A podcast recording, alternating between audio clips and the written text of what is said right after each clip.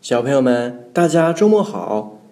上一集我们说到，果果和琪琪把家里搞得乱七八糟的，被刚回家的妈妈撞了个正着。这回妈妈更不喜欢果果了。果果到底能不能顺利的在琪琪家住下去呢？我们来听今天的故事吧。第三章遭遇鼠小弟下。天哪！我最心爱的围巾居然被咬坏了！妈妈边叫着边冲出卧室，只见她气得满脸通红，手上拿着她最爱的那条羊绒围巾。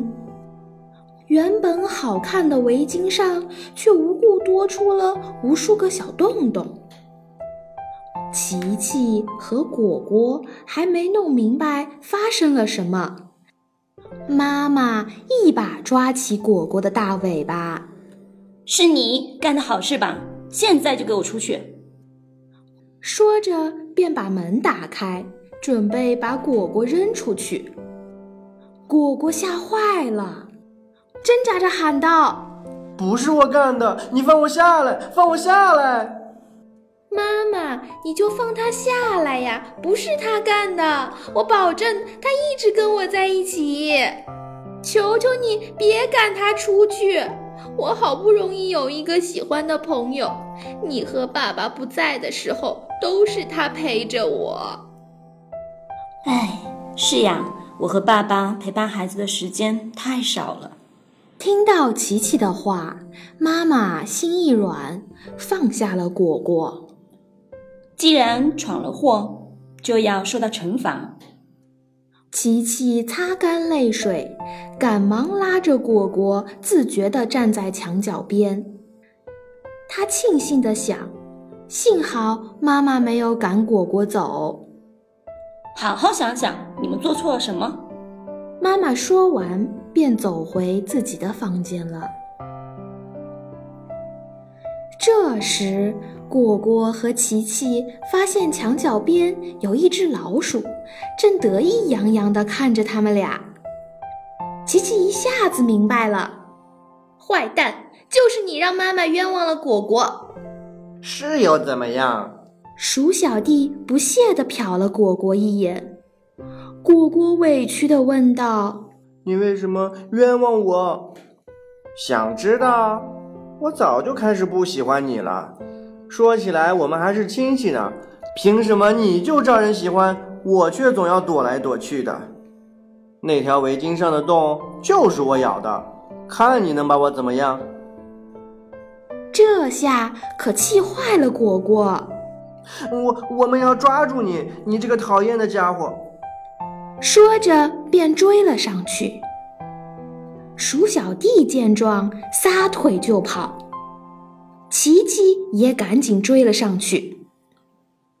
不知不觉，琪琪和果果追着鼠小弟来到了大街上，汽车从他们身边呼啸而过。鼠小弟一溜烟跑到了马路中央的井盖下，他探出一个脑袋，挑衅地说道。来抓我呀！琪琪和果果冲到了马路中央，迎面来了一个大卡车，眼看就要撞上他们啦！琪琪和果果的身体已经不听使唤了，他们吓得闭紧了眼睛。可是就在这一瞬间，果果的身上掉出了一片亮晶晶的小东西，突然。他们飘了起来，他们的下方传来一片惊奇的议论声：“我刚没看错吧？那身上贴的是什么东西啊？奇怪了，刚才不是明明就要撞上了吗？不知道呀。救了他们的是什么东西呀？”琪琪和果果这才发现。自己正躺在一条柔软的毯子上面，这条毯子还有两双翅膀。琪琪，我们怎么了？为什么不痛呢？我也不知道呀。哎呦！他们身下的毯子轻轻地震了一下。他们发现自己已经离地面很远很远了。果果不由自主地抓住琪琪。这时，传来一个神秘的声音：“别紧张，我是凯特庄园的树精灵，我是你的护身符，我是来保护你的哟。”哦，是你救了我们。是的。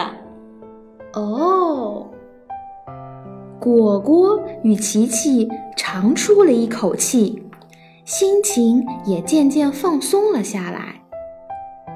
他们开始好奇地打量着四周，飞毯就像一只大鸟，城市中的高楼大厦现在看起来就像琪琪家的玩具积木。琪琪对果果说：“我一定会帮你抓住那只可恶的老鼠的，不会再让妈妈误会你了。”神奇的毯子飞了很久之后，降落在彩虹城街心的花园里。毯子咻的一声，变成了一个绿色的小精灵。果果拍着自己的胸口，终于落地了，吓死我了！他看着琪琪，发现琪琪正好奇地望着面前的这个小精灵。咻的一下，树精灵又变出了一张树皮的地图。他笑着对果果说：“这是一张神奇的彩虹城地图。你们不是想抓住那只鼠小弟吗？鼠小弟最有可能出现在地图上亮红灯的地方。我变的魔毯可以帮助你们走遍每一个地方。如果你们能完成每一站的任务，就可以消灭鼠小弟啦。”真的吗？如果是这样，就太好了。果果和琪琪开始趴在地上，仔细地研究地图。地图上一共有八个亮着的红色点点，这些都可能是鼠小弟出没的地方。琪琪看着地图想：得赶紧抓住这只冤枉果果的老鼠，这样。果果就不会被妈妈误解啦。而果果呢，心里却有另一个小主意。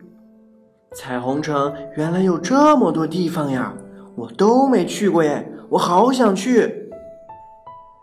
树精灵启动了咒语，呼啦呼啦变，第一站去彩虹城马戏团看魔术表演。于是，神奇的魔毯载着果果和琪琪飞向了目的地。小朋友们，果果与琪琪到底能不能抓住鼠小弟呢？下周彩虹城的探索之旅，我们不见不散哦！